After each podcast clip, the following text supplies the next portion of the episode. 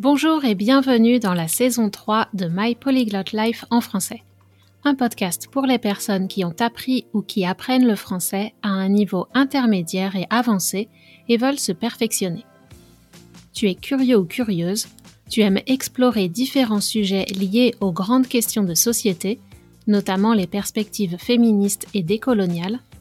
Tu t'intéresses peut-être aux cultures francophones, en particulier de la France et du Québec Peut-être prépares-tu un examen comme le DELF, le DALF, le TEF ou le TCF et tu recherches des ressources adaptées et motivantes. Alors ce podcast est pour toi. Je suis Cathy Intro, coach de français certifié Neurolanguage, et dans ce podcast, j'aimerais te permettre d'améliorer ta compréhension orale et ton vocabulaire, et partager mon expertise de l'apprentissage efficace des langues étrangères. Plus que tout, j'espère te faire réfléchir et éveiller ton désir de discuter en français de sujets complexes, avec confiance. Si tu aimes ce podcast et veux le soutenir, laisse une note et un commentaire sur Apple Podcast et parle-en à tous tes amis et à tes profs. Retrouve la transcription de cet épisode et toutes les archives sur mon site français.mypolyglotlife.com. Bonne écoute! Être une femme libérée, tu sais, c'est pas si facile, ne la laisse pas tomber. Elle est si fragile. Bonjour et pardonne-moi si je t'ai écorché les oreilles. La chanson, ce n'est pas mon fort. Pour commencer ce podcast sur les clichés associés aux femmes françaises, j'ai voulu commencer par ces quelques paroles d'une chanson des années 1980 par Cookie Dingler, qui résume bien tous les défis auxquels font face les femmes qui veulent mener de front une vie de femme indépendante, une carrière, une famille, etc. Avec son lot de clichés, bien entendu. Aujourd'hui, pour commencer, je m'intéresse au mythe de la femme française, comme il est souvent représenté dans la série Emily in Paris, par exemple, et à ses caractéristiques principales. Ensuite, je ferai une digression sur les paradoxes des féminismes à la française. La première partie m'a été inspirée par un article de Nadia Pantel pour Süddeutsche Zeitung, un journal allemand, traduit il y a quelques mois par Courrier International. Il est intitulé Le piège de la French Girl parfaite s'est refermé sur la femme française. Intéressant, n'est-ce pas? Alors, pour commencer, la femme française serait chic, impeccable en toutes circonstances, et ce, sans faire d'efforts, selon les stéréotypes. Examinons ce premier mythe, le chic sans effort. Si vous avez vu la série Emily in Paris, les femmes françaises sont à fond dans le cliché. Emily l'américaine aussi, me direz-vous. Mais pour les françaises, il y a Camille, la jeune, blonde, de bonne famille, bien habillée, et dont les tenues simples et élégantes contrastent avec le côté tape à l'œil, très voyant et coloré d'Émilie. Elle est belle, sans effort, c'est la parisienne moderne. Modèle qu'on peut avoir envie de rejeter, mais qu'on reproduit plus ou moins consciemment pour se fondre dans la masse, pour faire comme tout le monde, to blend in, quand on habite à Paris. Et je plaide coupable, je l'ai fait aussi quand j'habitais là-bas pendant mes études et au début de ma vie professionnelle. Et il y a aussi Sylvie, plus âgée, qui correspond parfaitement au portrait de la femme française mature que j'ai brossé dans l'épisode sur les femmes en politique. Elle a un style d'une sobriété très chic qui donne un air très classe. Comme le souligne Nadia Pantel, la française est toujours élégante et décontractée. Elle reste elle-même, libre et sans attache, même dans ses relations au long cours, donc ses relations longues. Elle est plus mince et plus féminine. Les films de la nouvelle vague ont participé à propager dans le monde entier une certaine image de la femme française. On peut penser à Brigitte Bardot, Jeanne Moreau. Quand on est une fille française ordinaire, entre guillemets, ça met une certaine pression d'essayer de leur ressembler. Et le summum du chic français, c'est comme j'ai dit, la parisienne. Les provinciales ne lui arrivent pas à la cheville. En effet, la mode est plus en avance à Paris et la pression sociale plus forte. Dans les zones rurales, on est encore un peu des gens de la campagne, qui ne savent pas s'habiller. En plus, même si on sait s'habiller, plusieurs raisons peuvent expliquer que la garde-robe soit moins stylée. Moins d'occasions de sortir et d'utiliser des vêtements fashion, un pouvoir d'achat plus faible, l'absence de boutiques sympas qui fait qu'on doit acheter les fringues, ça c'est un mot d'argot pour les vêtements, dans des chaînes ou au supermarché, et donc tout le monde dans le voisinage est plus ou moins habillé de la même façon.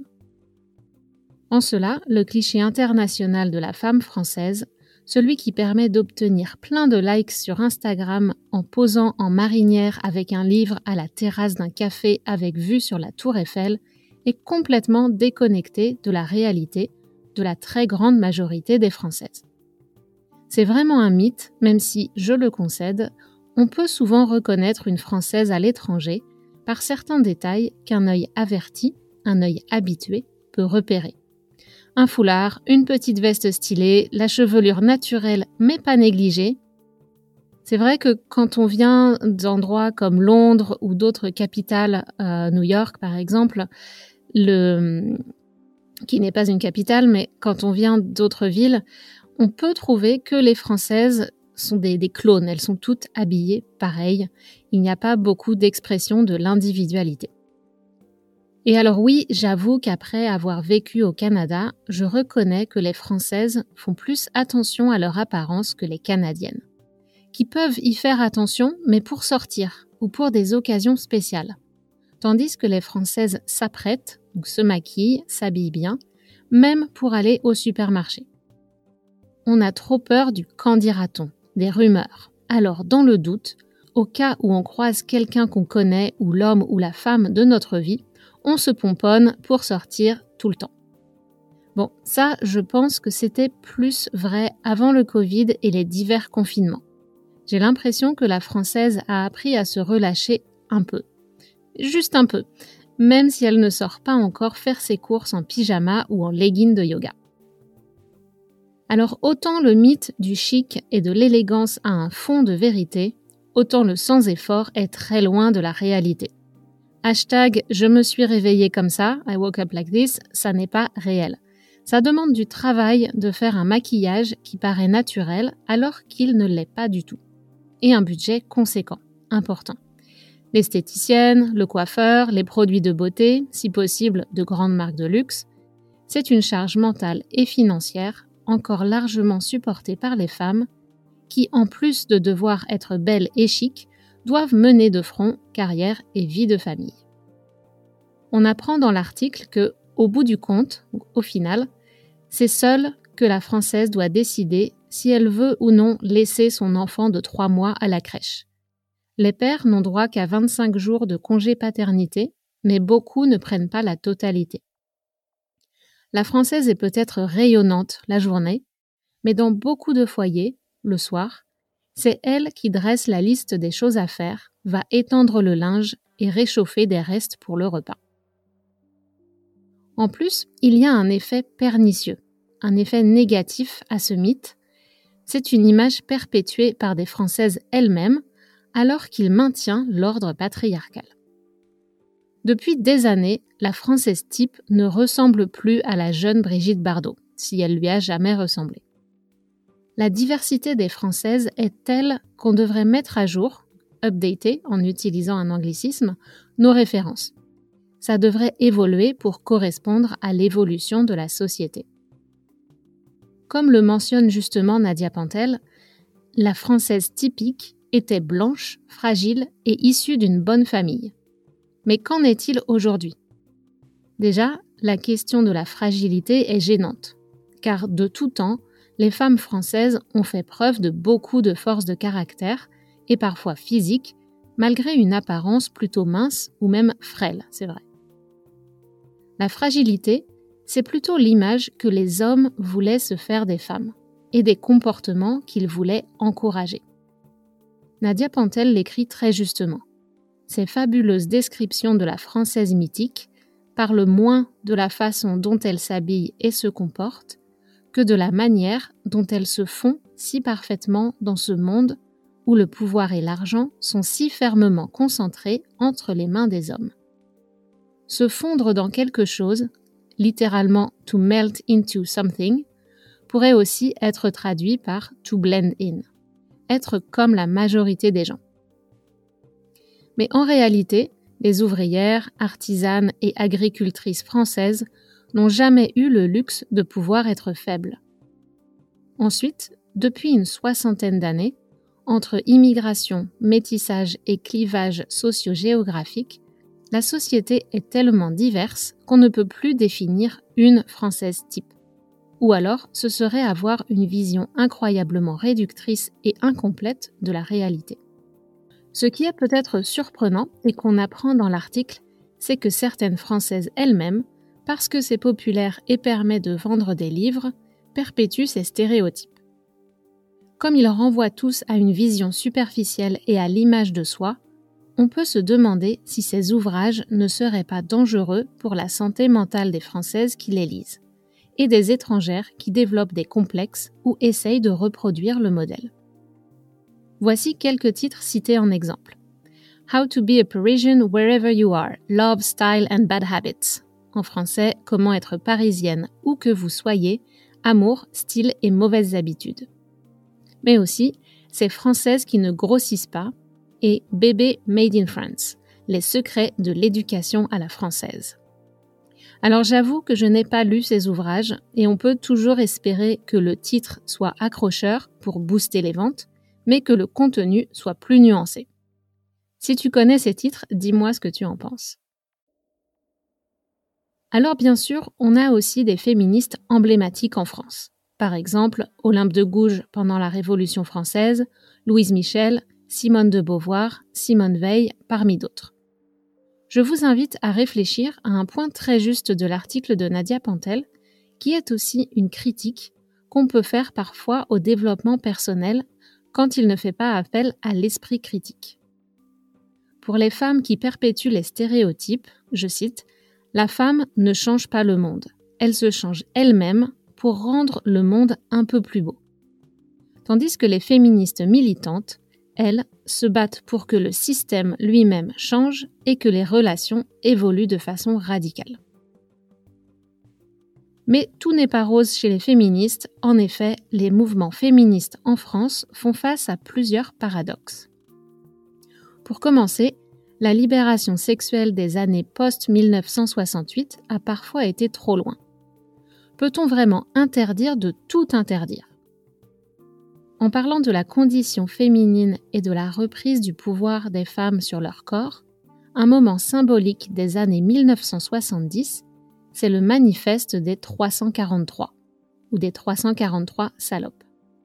Il s'agit d'un manifeste intitulé Je me suis fait avorter, publié le 5 avril 1971 dans le magazine Le Nouvel Observateur. Les femmes qui l'ont signé s'exposaient alors à des poursuites pénales car l'avortement était illégal.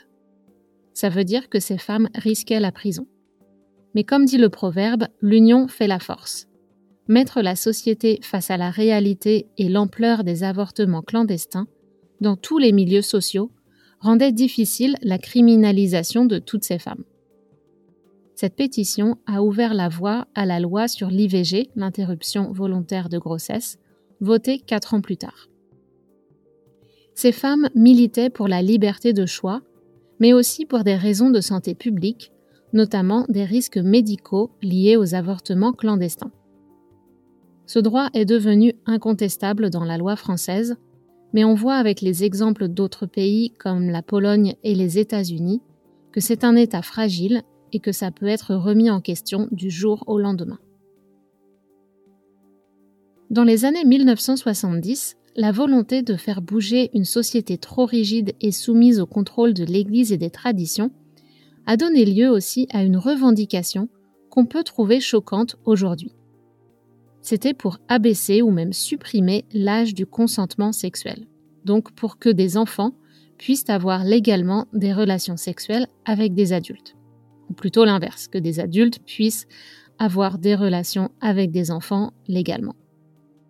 À l'époque, on n'avait pas encore toutes les informations qu'on a aujourd'hui sur les effets de l'emprise psychologique et le développement des enfants et des jeunes adolescents qui peut les rendre vulnérables et qu'on doit protéger.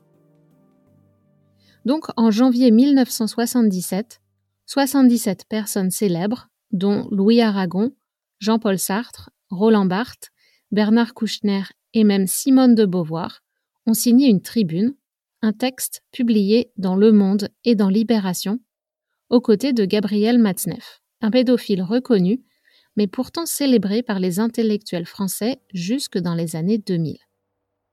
C'était une pétition défendant les relations sexuelles entre adultes et enfants. Les mots d'ordre de mai 68 et des années suivantes étaient Il est interdit d'interdire. Il y avait une contestation de toute forme d'autorité. La sexualité était vue comme le moyen de choquer le plus et le sujet emblématique de cette quête de liberté pour rompre avec les vieilles traditions et les contraintes. Les signataires considéraient les individus comme des sujets dotés de conscience et que si une relation est consentie, alors rien ne pouvait la rendre illégale, même si c'était un enfant et un adulte. Un point de vue choquant pour une partie de la population, considérée comme conservatrice, mais que les féministes ont soutenu parce que c'était, à cette époque, une étape dans la libération et l'autonomisation des femmes. Pour faire avancer leur cause, elles ont laissé de côté les complexes relations de pouvoir, d'influence et d'emprise dont le féminisme des années 2000 a réussi à démontrer les effets pervers.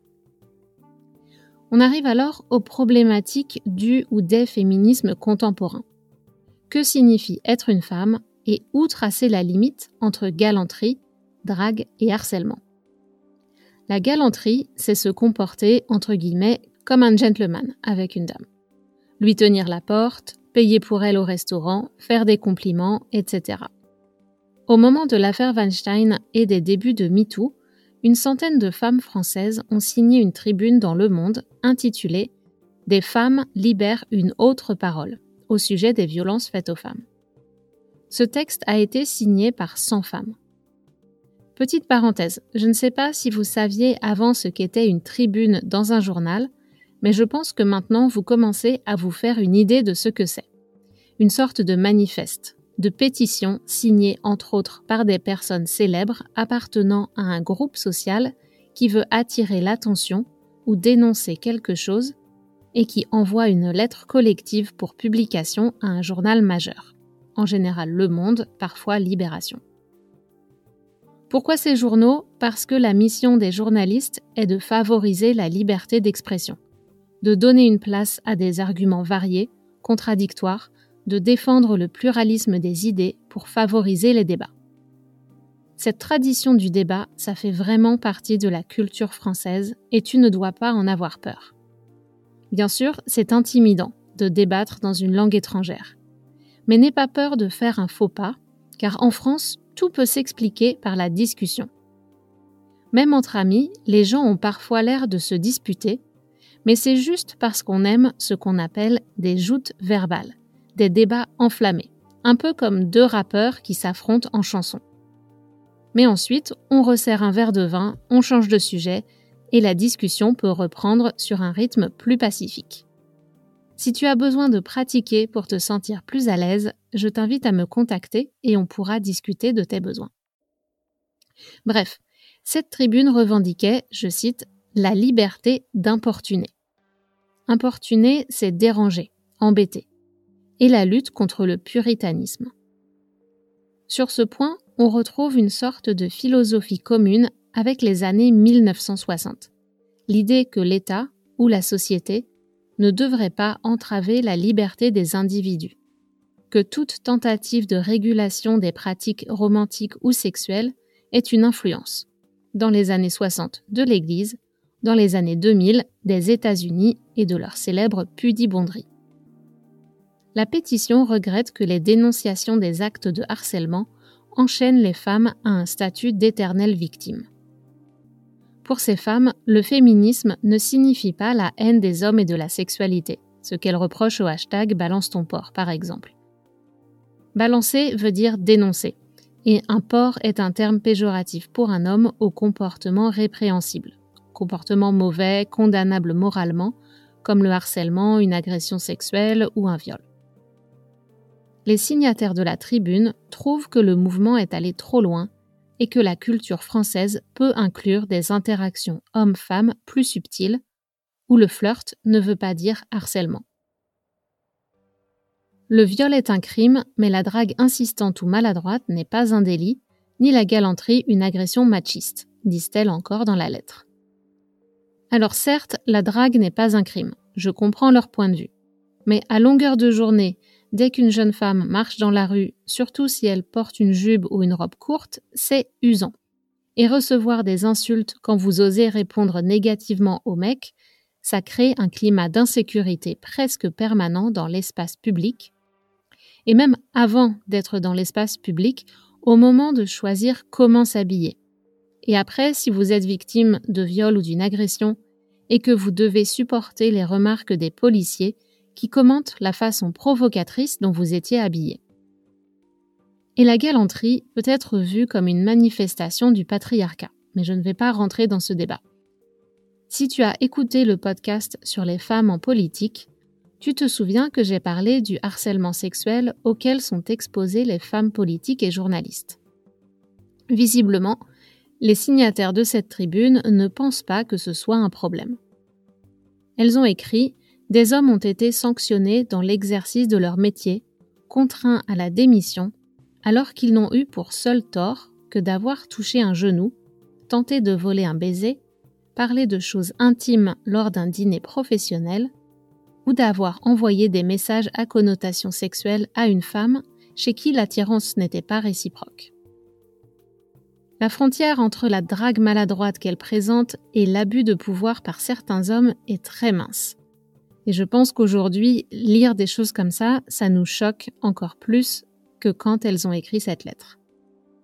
Alors, à leur décharge, donc c'est-à-dire pour prendre leur défense, il faut prendre en compte le fait que cette tribune a été publiée avant MeToo politique. C'était encore trop tôt pour connaître l'ampleur des abus à ce moment-là. Il y avait bien eu des enquêtes sur les ouvrières et les employés victimes de harcèlement, mais les journalistes se heurtaient au mur du silence dans le monde politique.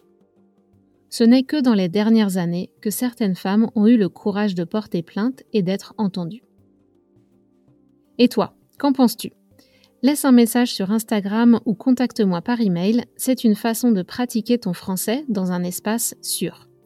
Et si tu sens que tu es limité, je serai ravie de t'aider à passer au palier supérieur pour exprimer tes opinions avec confiance et de façon nuancée. D'ailleurs, je suis en train de créer un programme qui pourrait t'intéresser, car il s'adresse spécifiquement aux personnes qui ont un niveau intermédiaire supérieur ou avancé qui peuvent comprendre mon podcast en majorité, mais n'ont pas l'aisance ou la confiance pour parler. Est-ce que tu te reconnais dans cette description? Alors je t'invite à me contacter et je t'enverrai les informations. Il y a aussi, dans les féminismes actuels, la question des personnes transgenres qui, divisent les féministes. Ce n'est pas un sujet que je maîtrise bien, mais je sais que les courants féministes actuels sont très divisés au sujet des personnes transgenres qui sont donc encore très souvent victimes de discrimination. Chez certaines femmes, il y a une grande intolérance et parfois des peurs, comme la méfiance envers les hommes qui se feraient passer pour des transgenres pour abuser de la confiance des femmes. Il y a une sorte de panique liée au pénis ou à l'absence de vagin ou encore au fait qu'un homme transgenre peut porter un enfant. Et en effet, nous n'avons pas eu l'habitude de ce genre de choses. Donc je comprends que ça puisse être déstabilisant et choquer notre esprit. Nous avons besoin de temps pour faire le chemin de comprendre cette nouvelle réalité.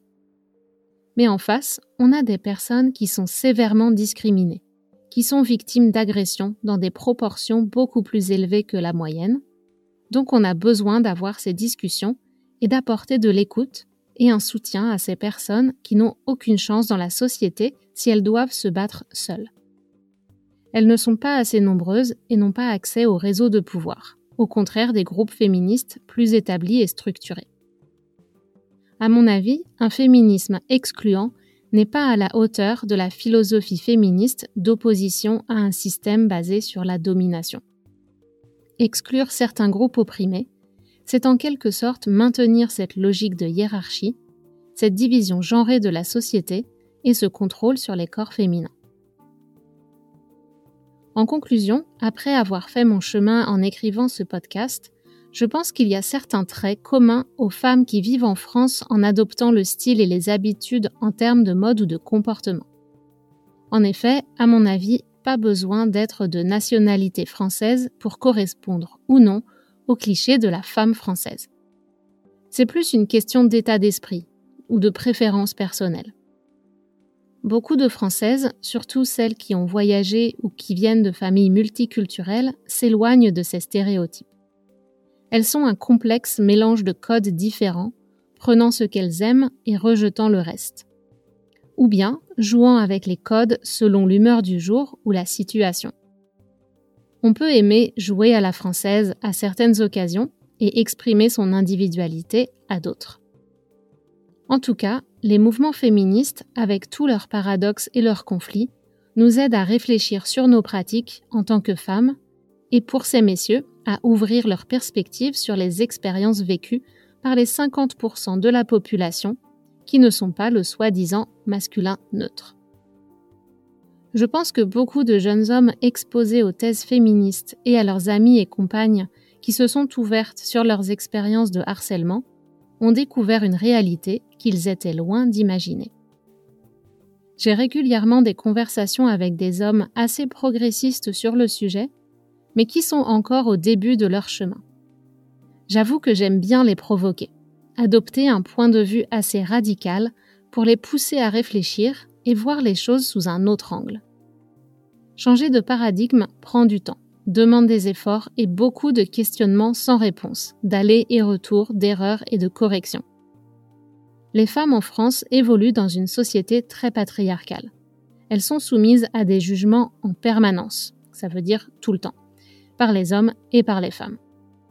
Mais un détail qui manquait dans l'article de Nadia Pantel, c'est le fait que les femmes françaises sont avant tout des Françaises et que par conséquent, en tout cas depuis les années 1970, elles n'ont pas peur parce qu'elles ont les moyens et elles n'ont plus peur d'ouvrir leur gueule et de réclamer leurs droits. Ouvrir sa gueule, c'est un terme assez vulgaire mais très utile quand tu es en France car on aime faire ça. Ouvrir sa gueule, c'est protester en général contre des injustices, pour demander un traitement plus équitable.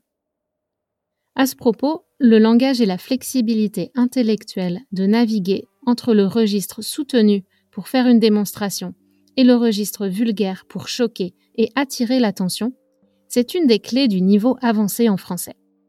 La maîtrise du langage donne un pouvoir considérable.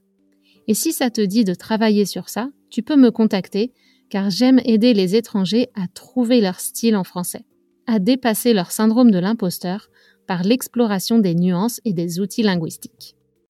Voilà, si vous aimez ce podcast, n'oubliez pas de vous abonner et d'en parler autour de vous, et je vous dis à très bientôt sur My Polyglot Life en français.